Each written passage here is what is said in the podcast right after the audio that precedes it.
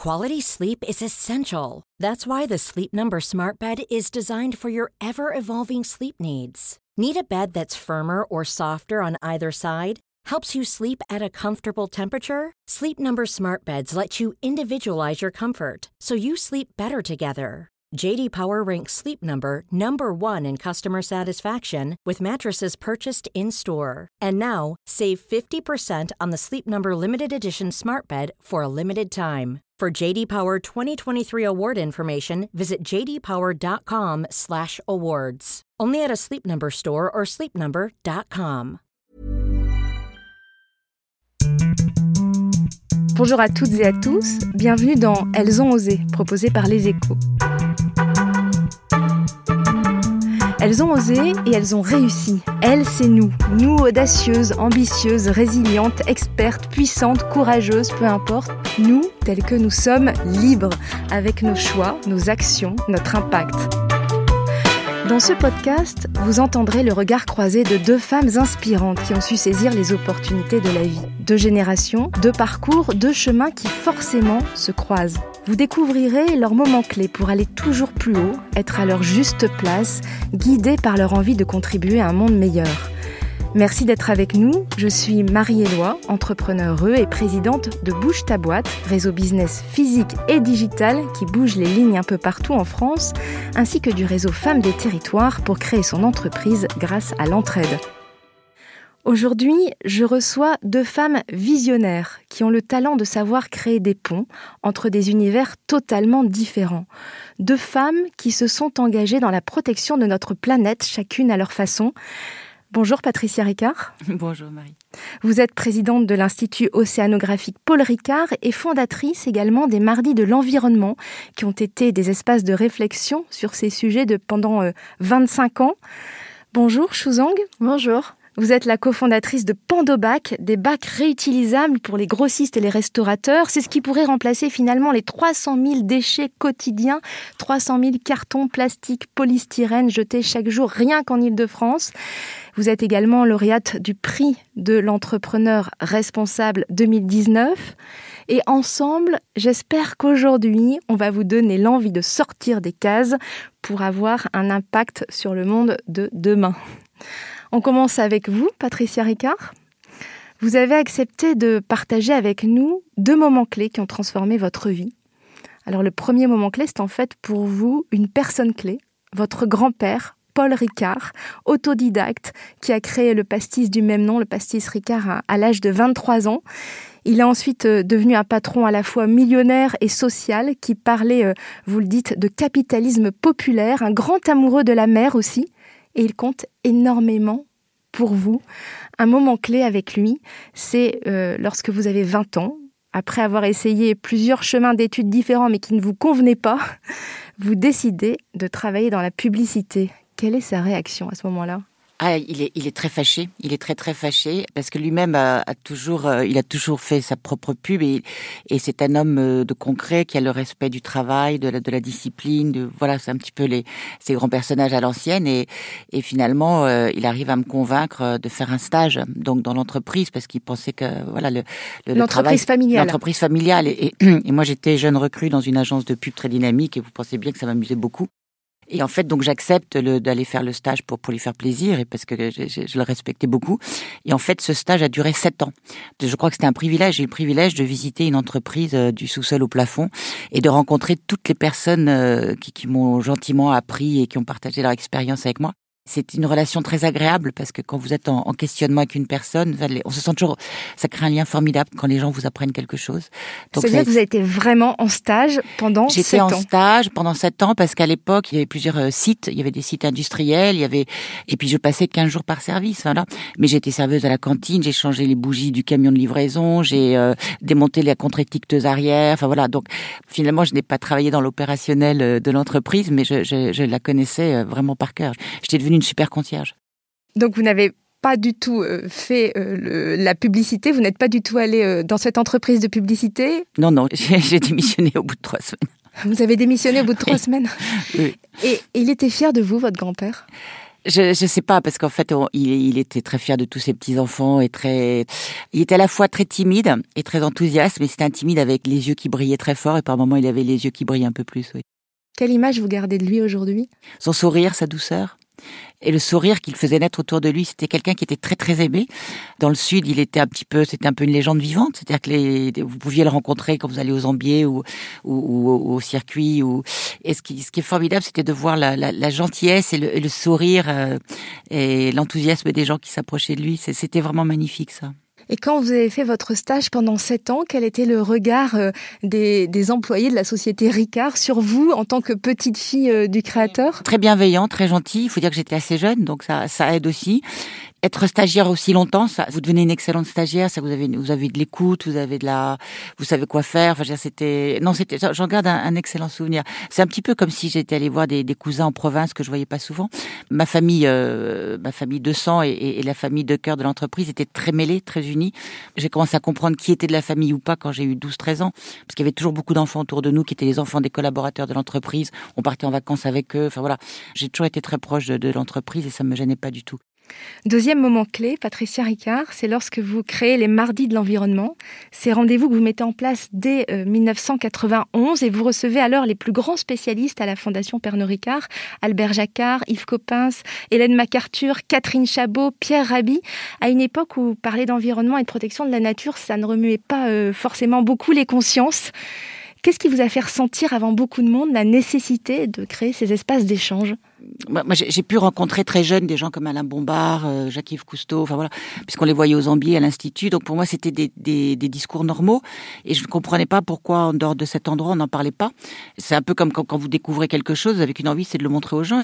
Donc j'ai commencé à parler de ça par euh, curiosité, par intérêt et en plus euh, c'est devenu un peu mon école puisque je j'arrivais pas à trouver ma voie parce que ça m'intéressait pas ce que je pouvais trouver. Vous n'avez pas fait vraiment d'études. Voilà, non, ça, ça, serait à refaire aujourd'hui. Je crois que j'aurais fait une petite carrière scientifique, mais là j'étais dans l'impatience de la jeunesse et, et je m'étonnais de voir que personne ne, ne soulevait ces problèmes-là. Je me souviens quand j'avais 5-6 ans, j'avais demandé à, au docteur Bombard ce qu'était la pollution, parce que tout le monde en parlait de la pollution. Qui est spécialiste? C'était Alain Bombard, c'était celui qui avait fait traverser en solitaire et qui après était un docteur et qui a, a commencé l'institut sonographique Paul Ricard avec mon grand-père en 66. Et quand j'ai dit c'est quoi la pollution, il m'a répondu cette phrase très simple la pollution, c'est ce que l'homme fabrique et que la nature sait pas défaire. Bon, quand vous commencez comme ça, ça c'est plus facile. Et du coup, vous êtes dit, j'y vais, on va lancer ces espaces d'échange. Bah, au début, c'était une conférence, juste une conférence de presse pour annoncer quelque chose qui était arrivé à l'Institut, je me souviens plus exactement. Et puis quand j'ai vu que les gens restaient, posaient des questions, posaient des questions, posaient des questions, on devait rester euh, une heure et on est resté presque deux heures et demie. Et donc j'ai dit, bon, ben, on recommence le mois prochain. Puis là, on a commencé à mettre des sujets et puis, puis ça a duré 25 ans. Je vous propose maintenant d'écouter une autre femme engagée, Shu Zhang. Vous êtes cofondatrice de la start-up Pandobac. Vous êtes née en Chine, arrivée en France à l'âge de un an et demi. Vos parents euh, sont tous les deux doctorants. Et vous avez baigné dans une culture chinoise très prégnante qui mettait en avant les valeurs de l'éducation, du travail. En tout cas, c'est ce que vous m'avez dit. Et ce qui vous allait plutôt bien, puisque vous étiez euh, élève modèle. Vous avez donc été poussée par vos parents euh, vers le chemin des filières scientifiques jusqu'à la prestigieuse école centrale. Et le premier jour qui a changé votre vie, vous lâchez ce parcours prédéterminé, très scientifique, une voie royale hein, même, pour ouvrir un restaurant. C'est ça dans mon parcours euh, scolaire, on va dire, je n'ai jamais vraiment réfléchi à où j'allais. C'était juste une évidence de part, effectivement, euh, mes parents qui me poussaient, euh, parce que les notes suivaient aussi derrière, donc il n'y a jamais eu de remise en question. Et entre la deuxième et la troisième année de l'école centrale, on a la possibilité de faire une année de césure, de faire un, an où on, peut voyager, on peut faire des stages, découvrir un peu la vie, hein, c'est un peu l'idée. Et là, je suis partie en stage, euh, donc euh, aussi un peu euh, ingénieur au Mexique. Et là, en fait, d'être loin et de, tout et, de découvrir plein de choses, culinairement parlant, culturelles aussi. Là, je me suis dit, en fait, non, j'ai pas du tout envie d'être ingénieur ou de suivre une voie, je sais pas, de finance, de conseil, enfin tous les métiers qu'on nous proposait en sortie d'école. Et là, je me suis dit, bah voilà, euh, je vais suivre quelque chose que j'aime beaucoup. Bah, c'est, euh, j'aime beaucoup manger dans la vie et cuisiner, tout simplement. Donc, je vais faire quelque chose autour de ça. Et c'est à partir de là, effectivement, où j'ai, je me suis dit, bah, il faut quand même que je crée quelque chose qui a de la valeur et qui a un sens. Je vais pas juste ouvrir un restaurant euh, juste pour ouvrir un restaurant. Donc, voilà. Après, j'ai eu une idée d'un, d'un concept un peu original autour de sensations et d'émotions. Et, et je me suis dit, bah, ok, je vais faire ça, ce projet, je vais ouvrir ce restaurant qui s'appelle Maguet, qui est un restaurant gastronomique qui vous appartient toujours, qui a été même récompensé en, 2018 du prix des jeunes talents par Go Emilio. Tout à fait. Quelle a été la réaction autour de vous quand vous avez lâché les études et ouvert ce restaurant? La réaction de votre entourage, à la fois la famille, à la fois l'école centrale? Dans mon entourage, donc mes parents, eux ont très mal réagi parce que forcément, bah, ils s'imaginaient pas du tout ça pour moi.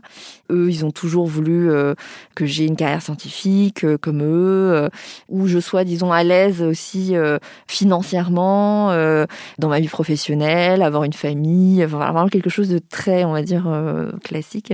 Et là, ça leur a mis un gros, gros coup. Euh, ça a été assez dur pendant un an ou deux, je dirais, avec eux. Et au final, euh, bah, quand le restaurant a commencé à vraiment bien marcher, ils ont vu que euh, c'est ce que je voulais faire, que ça me plaisait. là, bah, ça s'est beaucoup mieux passé. Ils venaient régulièrement au restaurant manger. ça s'est plutôt bien fini, mais ça a été assez dur. Et tous les amis, globalement, étaient hyper encourageants. ils m'ont tous soutenu de manière très, très forte. Et vous avez eu peur de lâcher euh, tout votre parcours euh, académique pour euh, ouvrir ce restaurant? Vous avez eu un moment d'hésitation ou c'était une évidence quand vous étiez au Mexique? Alors, j'ai pas eu d'hésitation. Après, la peur, je pense pas. Enfin, je pense que j'étais quand même assez jeune, 20, 21 ans, un peu. Comme Patricia. c'est ça. Et en fait, c'était juste, je pense, un peu une insouciance de jeunesse de dire, bah, en fait, c'est ce que j'ai envie de faire, donc je vais le faire. Je vais donc essayer. Je suis mon intuition. Ouais, je vais essayer. Et puis, si ça rate, tant pis. Le deuxième jour où votre vie bascule, c'est en 2018. Vous prenez conscience de l'urgence environnementale et vous décidez de créer la start-up à impact Pandobac. C'est ça, donc euh, c'est vraiment lié à mon expérience au, restaurant et c'est comme ça que j'ai découvert en fait aussi ce problème de, déchets qu'il y a euh, sur l'approvisionnement en fait des commerces et des restaurants. On a assez peu conscience des déchets professionnels. Nous euh, à la maison, bah on sait tous les petits emballages qu'on jette, les épluchures, tout ça. On a conscience de, des déchets que, ménagers qu'on produit, mais c'est vrai qu'on n'a pas conscience quand on travaille pas dans les milieux de la restauration, des commerçants à quel point en fait il y a des déchets qui sont générés par ces commerces. Et en tenant mon restaurant, en travaillant vraiment euh, tous les jours euh, à fond dedans, en fait je me suis rendu compte qu'on avait une production beaucoup trop grosse de déchets et euh, notamment des, cartons et des cagettes en fait qu'on recevait tous les jours des fournisseurs.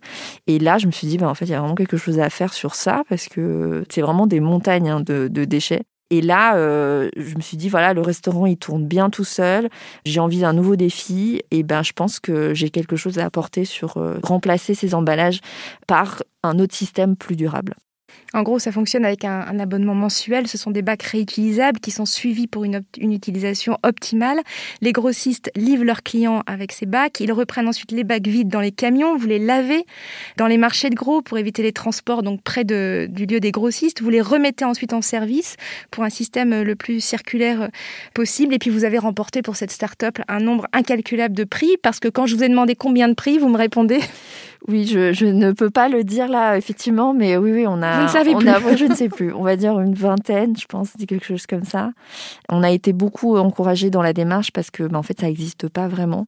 Et nous, on a vraiment ce combat de dire, euh, on veut faire prendre conscience aux gens aussi de, ces emballages qui sont invisibles, et on veut apporter voilà une solution et que les gens vraiment se disent, euh, ah oui, euh, en fait, sur les marchés, bah, il y a des caisses polystyrène partout qui traînent, on peut les remplacer. Quoi.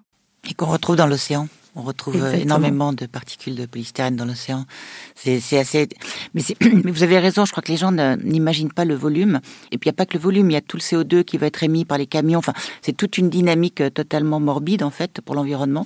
Et il faut vraiment euh, revenir à, à, cette économie circulaire. Mais, il y a 50 ans, on n'avait pas de polystyrène. On, on, a, on a fait des choses. Les Romains ont fait des choses extraordinaires sans essence. Quoi. Mm. Euh, on oublie qu'on on oublie qu'on faisait les choses avec beaucoup plus gracieusement.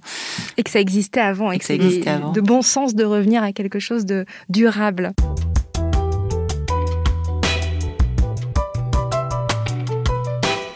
Vous avez plusieurs points communs, toutes les deux, Patricia Ricard et, et Zhang. C'est le, le, premier point commun, c'est de savoir relier les univers, de savoir abolir les frontières, savoir sortir des cases. Patricia, vous venez du monde de l'entreprise, vous êtes euh, vous avez relié avec le monde de l'environnement, deux mondes qui ne se parlaient pas forcément. Moi, ça m'a jamais posé de problème euh, intellectuel ou culturel. Enfin, mais je me souviens qu'à une époque, je parlais aux, aux gentils, aux méchants entre guillemets. C'est-à-dire que je pouvais être au comité consultatif de Greenpeace et puis après aller voir les gens de Total parce qu'ils faisaient les entretiens de Porcro. Mais j'avais aucune barrière et au contraire, enfin, de, de chaque côté, j'entendais des choses très intéressantes. Et pour moi, l'évidence, c'était de les faire dialoguer parce que c'est forcément la personne qui vous anime le plus, que ce soit positivement ou négativement. Vous avez énormément de choses à apprendre de votre ennemi puisque justement vous êtes focalisé sur lui, donc le, le dialogue est très enrichissant. Et à l'époque, ça ne se faisait pas du tout. C'était un petit peu différent. Ça a un peu évolué, Dieu merci, parce qu'à l'époque, c'était les listes noires. Alors, les, les, les gens de l'environnement se parlaient qu'entre eux et un peu stigmatisaient et, et diabolisaient les entreprises. Mais dès qu'on a commencé à dialoguer, on a fait des bons euh, de qualitatifs extraordinaires. Aujourd'hui, Greenpeace, c'est plus des consultants et des lobbyistes. Euh, voilà, ils s'accrochent plus aux cheminées. Voilà, je crois qu'il y a eu un premier temps qui était la démonstration et attirer l'attention. Mais après, il fallait aussi, euh, une fois qu'on ait capté l'attention, il fallait accompagner justement cette acculturation, cette connaissance, cette prise de conscience et ces, ces voies de changement. Donc, dans une tribune récente que vous avez écrite, j'ai lu récemment que vous déclariez Nous ne serons pas en mesure de tirer les enseignements dispensés par la nature tant que nous continuerons à séparer les domaines et les savoirs entre eux. Ben oui, parce qu'en fait, le, on vit dans un monde complexe. Nous sommes des organismes complexes. Et, et par exemple, si vous prenez euh, la plupart des décideurs, qu'ils soient économiques ou politiques d'aujourd'hui, sont des gens qui ont fait des cursus d'excellence. En est un bon exemple. Euh, c'est mathématiques physiques. C'est-à-dire qu'aujourd'hui, la, la sélection, elle se fait par les mathématiques et la physique. Or, si vous prenez les, sciences du vivant, qui composent la biosphère dans laquelle on vit et, le corps dans lequel on, est installé, c'est physique, chimie et biologie. Et vous ne pouvez pas aborder la problématique qui est l'enjeu, parce que les gens parlent que du climat, mais la réalité, pour sauver la planète, il faut vraiment, il y a trois choses, qui, je dirais quatre choses qu'il faut préserver. C'est l'océan, le climat et la biodiversité. C'est un nexus vertueux et, et, un équilibre très fragile. Et la quatrième, je dirais que c'est la, la bienveillance et la solidarité entre les hommes, parce qu'on ne peut pas sauver la planète si la planète n'est pas en paix. Mais donc c'est très compliqué d'expliquer le vivant à des gens qui n'en ont aucune culture et aucune sensibilité et aucune idée, aucune intuition. Voilà, il y a, y a, un secteur que moi j'aime beaucoup en ce moment qui s'appelle le, le, biomimétisme. Et quand les gens découvrent que la nature, ça peut être du data, ça peut être de l'information, ça voilà, comme dirait Idriss Aberkan, c'est comme si tout d'un coup on utilisait les livres d'une bibliothèque pour se chauffer, pour s'asseoir, pour euh, et qu'un jour on ouvre le livre et qu'on voit qu'il y a de l'information dedans. Voilà. Au moment où on perd la, la, la biodiversité, on se rend compte qu'on est en train de perdre des data et des informations incroyables. Le biomimétisme, c'est la capacité à imiter la nature qui ne produit pas de déchets. Voilà, c'est s'inspirer du vivant. La, la, nature, en fait, si vous prenez la, la, les règles du vivant, les lois du vivant, bah, c'est exactement la feuille de route du développement durable. Consommer sur place, fabriquer en sobriété, ne pas faire de toxicité, euh, ne pas souiller son nid. Ne... Et puis surtout, c'est que la, nature, elle utilise très très très peu d'énergie il n'y a pas de crédit dans la nature. Si vous dépensez plus d'énergie que vous n'en avez, bah vous, vous n'êtes plus là. Autre point commun, c'est le souhait de, changer les mentalités. Vous dites souvent, Patricia, les gens ne savent pas. Et pour changer les, mentalités, il n'y a rien de tel que la transmission du savoir, la pédagogie. La meilleure preuve, c'est la consultation citoyenne pour le climat qui s'est déroulée cette année. Vous l'avez peut-être suivi avec 150 citoyens tirés au sort, un panel représentatif de la diversité de notre société. Et pendant huit mois, ils se sont formés aux sujets environnementaux. Ils ont assisté à des conférences, des débats, jusqu'à transmettre même au gouvernement une série de mesures pour atteindre une baisse d'au moins 40% des émissions de gaz à effet de serre d'ici 10 ans. Alors ça, ça fait rêver. Et tous, ils n'avaient pas forcément conscience du dérèglement climatique et des problèmes environnementaux.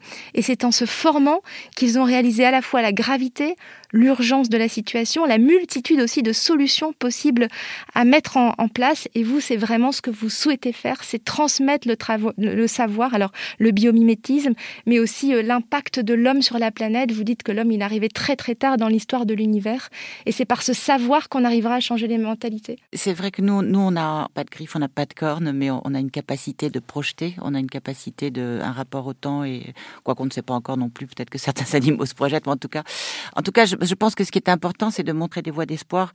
Moi, mon plus grand combat aujourd'hui, quand je vais voir des, parce que je suis, j'accompagne pas mal d'entreprises qui viennent me demander de d'intervenir par-ci par-là, et en fait, il y a deux catégories aujourd'hui. Il y a les gens qui pensent que la croissance verte, c'est, ils sont pour l'économie verte, c'est-à-dire qu'on je ne change pas mon, business model et je change ma source d'énergie.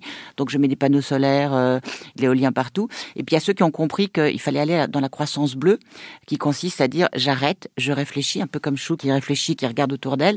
Et là, je passe à autre chose. C'est-à-dire que je ne change pas la source d'énergie, mais je change mes façons de faire, mon procédé, et je travaille en écosystème. Et quand les entreprises font ce pas-là, mais ça peut être aussi un individu, ça peut être, c'est extraordinaire. Et donc il y a beaucoup d'espoir dans le faire autrement, dans le changement radical. Mais le changement radical fait peur. Donc il y a toute une théorie du changement, il y a toute une explication, et puis surtout, euh, il faut juste donner à voir. Il faut des exemples, il faut des exemples.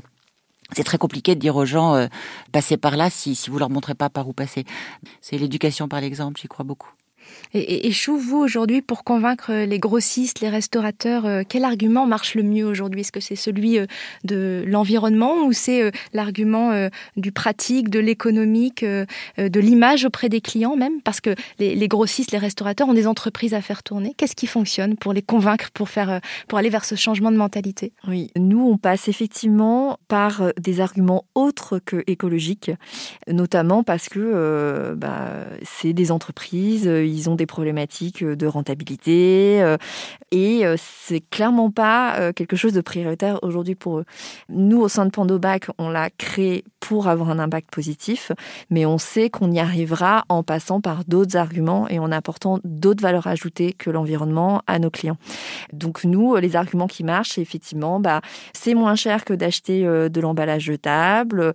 Vos restaurants clients, bah, ils vont être contents parce qu'ils vont arrêter de recevoir des déchets les restaurants, ils sont contents, ils ont plus de déchets à gérer, ils ont plus d'amendes de la part de la ville de Paris. Et en fait, on est vraiment sur des arguments très pragmatiques et financiers. Peu importe les moyens, euh, pour moi, il faut arriver à cette fin et du moment que ça marche, euh, c'est l'essentiel. Chou a totalement raison. Moi, je dis toujours aux gens, mais il faut parler aux gens dans leur langue. Si vous allez voir un industriel et que vous lui dites arrêtez de polluer la mer, euh, il le sait. Mais par contre, si vous lui dites, mais vous rendez compte l'argent que vous perdez avec vos rejets, vous avez tellement de matériaux actifs, mais vous, quand même votre process, il est quand même pas optimisé. Donc là, les gens comprennent. Il faut, il faut, il faut. Ça demande un peu d'empathie. Il faut se mettre à la place des gens. Vous parlez pas à un enfant comme un journaliste ou comme un, entrepreneur ou voilà. Il faut, parler aux gens dans leur langue et en, fonction du point de vue de leur intérêt.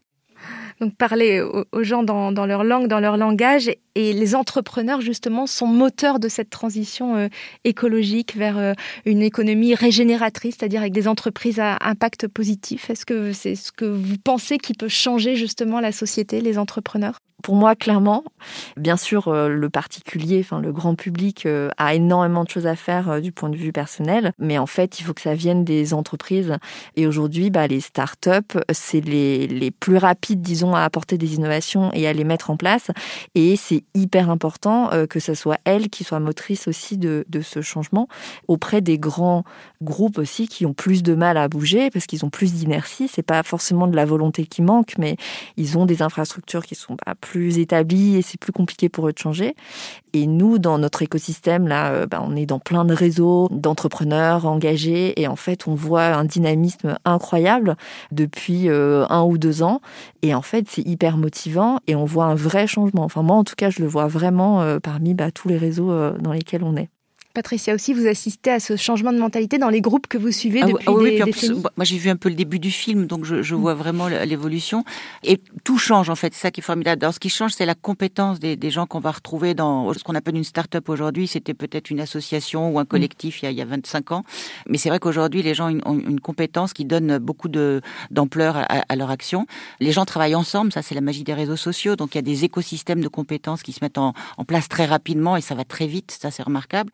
Les entreprises s'ouvrent aussi sur ces écosystèmes, euh, moi j'appelle ça des ruches, hein, de créativité, de compétences et d'échanges.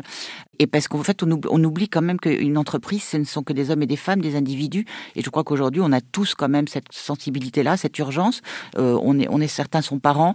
Et les entreprises, effectivement, même si elles sont un petit peu lourdes, etc., elles ont de plus en plus des actions à travers des fondations, à travers la RSE et à travers tout simplement les, individus de l'entreprise, les collaborateurs qui s'organisent je, voudrais également parler de la place des femmes dans la transition écologique parce que je suis convaincue qu'un réel changement concret passera aussi par une plus juste place des femmes dans l'économie, quand l'impact des femmes sera tout autant prégnant, et je dis bien tout autant parce qu'on y arrivera ensemble, hein, dans un élan commun et, et non pas séparé.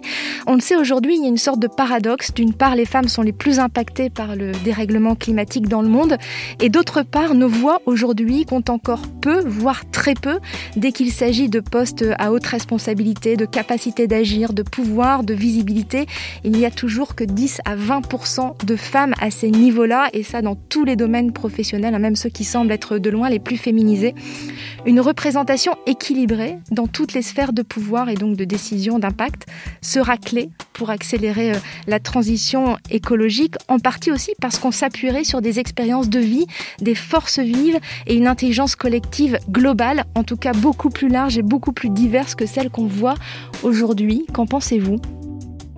Effectivement, euh, on est sur ces chiffres-là euh, de 10-20%. Et vous l'avez vu, vous l'avez vécu je, euh, je l'ai toute votre vie, vous Oui, je l'ai clairement vécu. après, effectivement, en France, on a vraiment les élites, entre guillemets, ce sont ceux qui font les carrières scientifiques. Et effectivement, dans les carrières scientifiques, école d'ingénieur, il y a 15% de femmes, 10 à 15% de femmes. Donc ça, j'ai toujours vécu. Après, moi, je, je modère un peu ces propos où j'ai l'impression qu'il y a quand même un changement qui est là, enfin vraiment, notamment sur euh, les, les femmes entrepreneurs dans l'impact, où le chiffre monte quand même à 30% par rapport à des femmes entrepreneurs euh, pas dans l'impact, où c'est plutôt autour des 10%. Oui, alors dans, dans les startups, c'est euh, c'est 5% de femmes entrepreneurs. D'accord, moi j'avais 10 à peu près en, en, chiffre, d'accord. Ah, 5, oui, c'est 5%, 10% d'équipes mixtes, 85% uniquement masculines, et dans les entreprises de manière générale, donc les toutes petites entreprises, on est à, 27% de dirigeantes d'entreprise dont 70% ne vit pas de son activité. Donc effectivement. Donc il y a, du, y a du boulot. Mais c'est vrai que dans, dans l'impact, euh, nous, on croise énormément de femmes, en fait. Qui, de plus en plus. De plus en plus, ouais. Qui créent et qui veulent avoir un sens euh, dans leur euh, travail et avoir vraiment un impact fort. Et ça s'accélère énormément. Nous, on voit de plus en plus de femmes qui passent le pas de l'entrepreneuriat, qui était encore vraiment inimaginable pour une femme il y a encore quelques années, parce que c'est trop dangereux, parce qu'après, comment on va faire avec la famille, etc., qu'on aura des enfants enfants. Et là, aujourd'hui, euh, moi, c'est vraiment l'impression que j'ai, c'est euh, c'est plus envisageable et plus, disons, euh, facile à se projeter pour une femme de créer une entreprise qu'il y a quelques années. J'espère en tout cas que ça évolue vers le bon sens. Il faut. dans, dans, le monde de l'océan, il y a, y a, pas mal de femmes, hein, les, dames de mer, on les appelle. Je pense à des Françoise Gale, des Catherine Chabot, d'Hélène MacArthur, d'Antidia Torres. Et les femmes sont assez présentes.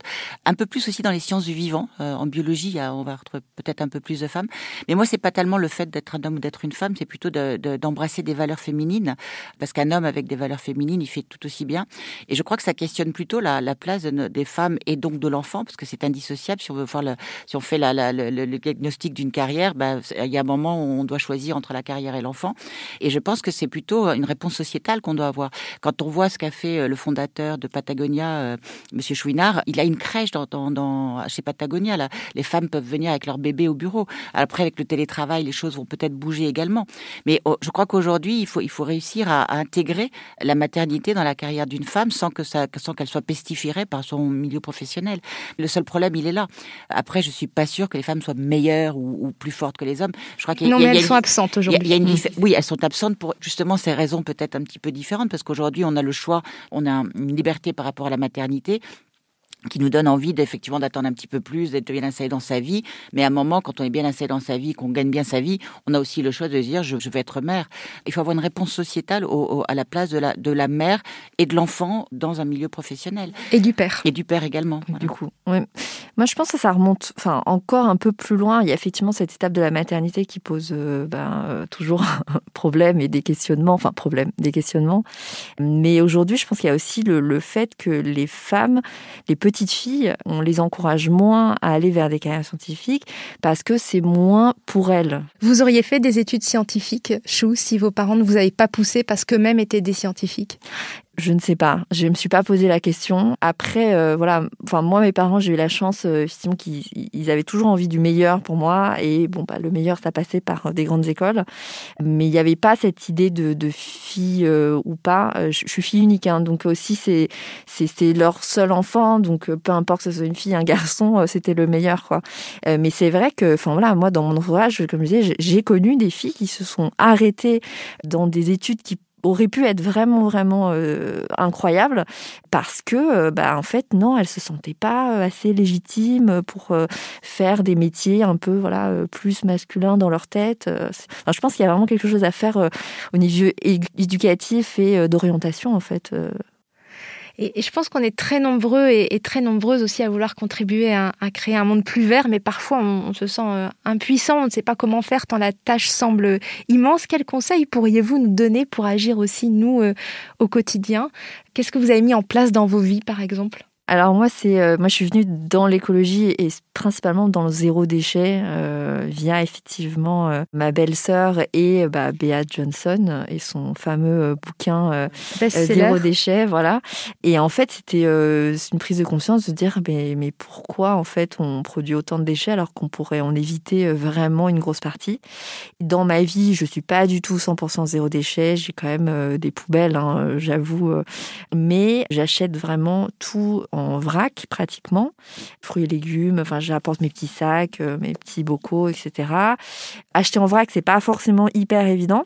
Mais euh, avoir sa gourde, euh, penser à prendre des gobelets au, travail au lieu de prendre des petits verres jetables, acheter des petits sachets en toile pour aller acheter des fruits et légumes, bah, c'est tout bête, mais en fait ça pèse rien, donc on peut les avoir tout le temps sur soi. voilà, des petites choses comme ça que tout le monde peut faire, je pense. Patricia, vous avez été vraiment précurseur sur ces sujets-là, on l'a dit. De quoi vous êtes la plus fière aujourd'hui? Oh, de ma fille peut-être. Et de vous, pour vous Non, c'est pas de la fierté, c'est hum, je suis juste rassurée de, de voir que, que ça a pris. Enfin, c'est un peu l'homme qui plantait des arbres de Giono. Vous, vous faites quelque chose parce que ça vous plaît, et puis un beau jour vous vous retournez, puis il y a plein de gens qui le font aussi, quoi. Et ça c'est plutôt agréable. C'est, mais je, c'est pas de la fierté, c'est plutôt euh, un sentiment de d'être là où il faut justement, d'avoir trouvé sa place. En fait, ce que vous aimez bien, c'est mettre en marche les autres, non? C'est transmettre le savoir pour qu'autour de vous tout circule? C'est le mouvement, c'est l'éclosion, je crois. C'est oui, c'est la dynamique du vivant. C'est quand et puis je pense que ce que j'aimerais maintenant continuer, parce qu'en fait je suis toujours un petit peu préoccupée par ce qui va se passer un peu plus loin. Je pense qu'aujourd'hui il faudrait inverser certaines valeurs comme la compétition, comme c'est grand. Par exemple, j'ai pas mal bossé euh, sur le sommet des deux rives l'année dernière et il y avait plein de projets formidables. Et à un moment, on est arrivé au, moment où il fallait financer ces projets. Et en fait, les bailleurs, ils savent pas faire petit, à tel point que quand vous avez un projet, même sur, sur certains projets euh, avec des pays africains, vous êtes obligé de dire que c'est pour les femmes, parce que sinon, euh, c'est pas considéré comme sérieux. Quoi. Il faut, il faudrait que les gens apprennent que finalement, l'avenir, c'est des petites choses connecté. Et il faut arrêter de faire des grands trucs euh, en milliards de dollars. Et voilà, il faut perdre cette notion de compétition. Il faut casser cette image du grand. Voilà, ça. Et ça, je crois que c'est des valeurs plutôt féminines, effectivement. Et on est tous composés, vous l'avez dit, de masculin et de féminin. Donc remplacer la compétition par la coopération, par oui, par la symbiose, par la symbiose, la symbiose, comme la nature. Voilà le win-win, la symbiose. Oui. Et vous, Chou, de quoi vous êtes le plus fier? Ben là aujourd'hui, euh, enfin ma, ma, vie tourne beaucoup autour de Pandobac et je pense que oui, j'en suis très fière et de comment ça évolue. Ça fait deux ans qu'on a créé donc à trois associés. Aujourd'hui, on est dix personnes en tout, euh, une équipe euh, hyper motivée et en fait, ça avance super bien. J'ai l'impression, en tout cas, euh, bon là, j'ai pas la confirmation, mais que nos employés sont hyper contents de travailler chez nous. Et je pense que c'est ça, en fait, c'est d'avoir créé une entreprise qui motive et, qui plaît aux gens. Qui a du sens. Et qui a du sens, voilà. Mais c'est pour ça qu'elle plaît aussi, c'est qu'elle a du sens.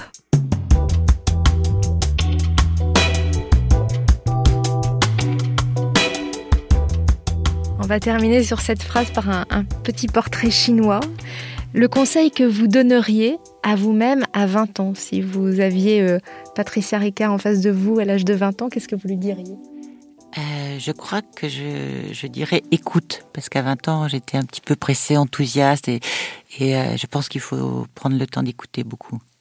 Et vous, Chouzang?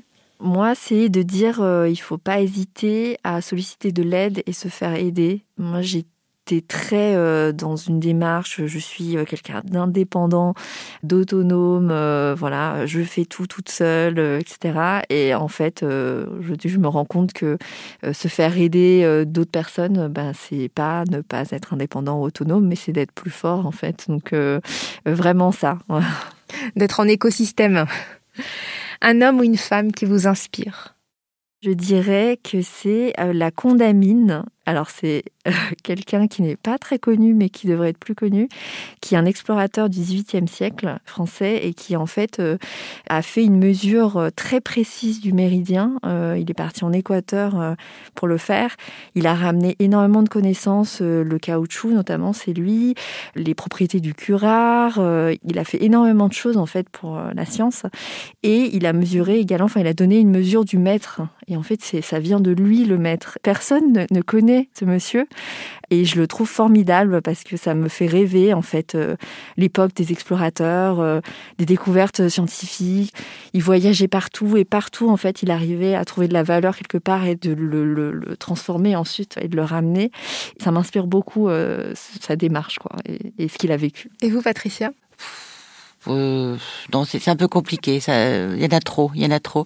Euh, mais tout de suite là, peut-être, je pense à Jane Goodall parce qu'elle a justement cette douceur je trouve ça très beau de donner des exemples doux. On a besoin de douceur. Qui notamment protège euh, les chimpanzés, voilà.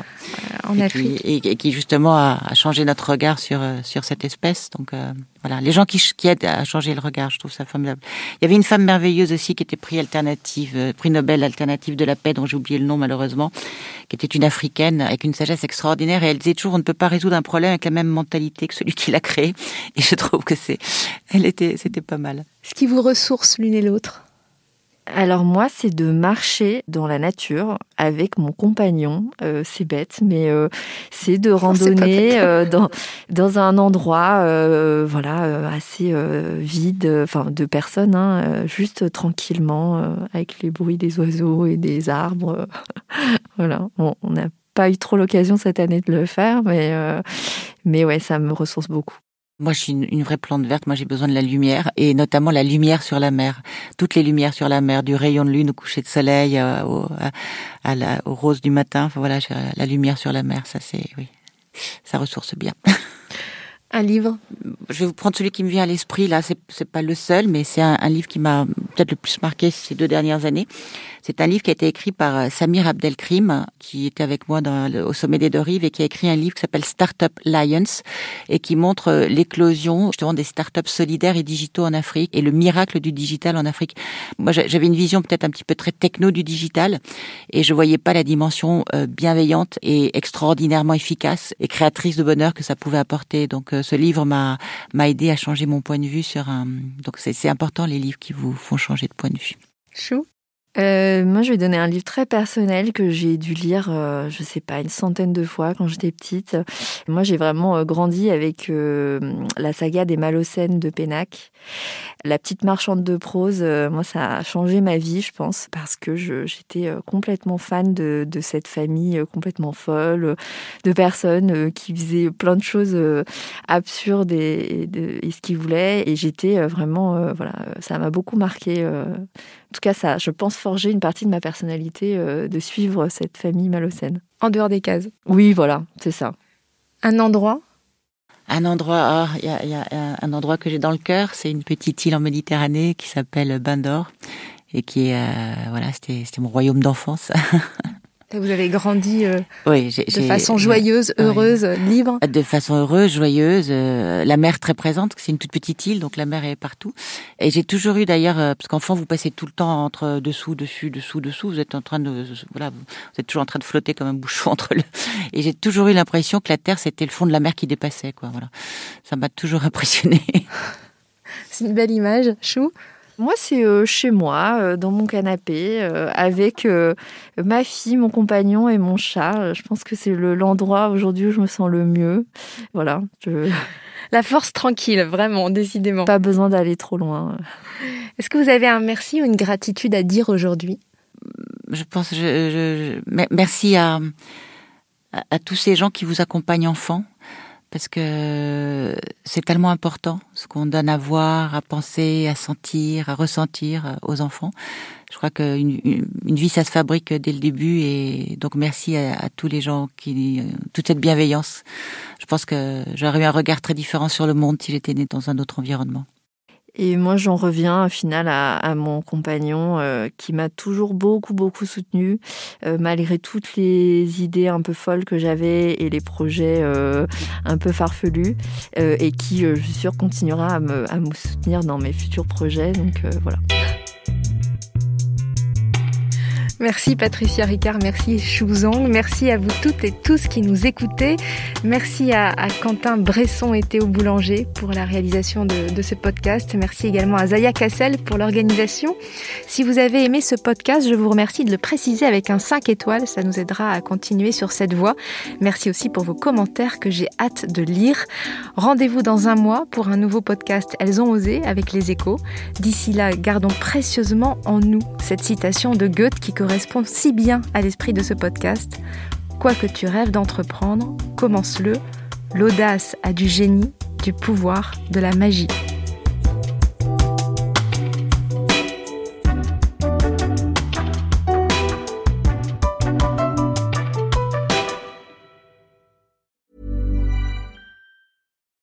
When you make decisions for your company, you look for the no-brainers. If you have a lot of mailing to do, stamps.com is the ultimate no-brainer. Use the stamps.com mobile app to mail everything you need to keep your business running with up to 89% off USPS and UPS. Make the same no-brainer decision as over 1 million other businesses with stamps.com. Use code program for a special offer. That's stamps.com, code program.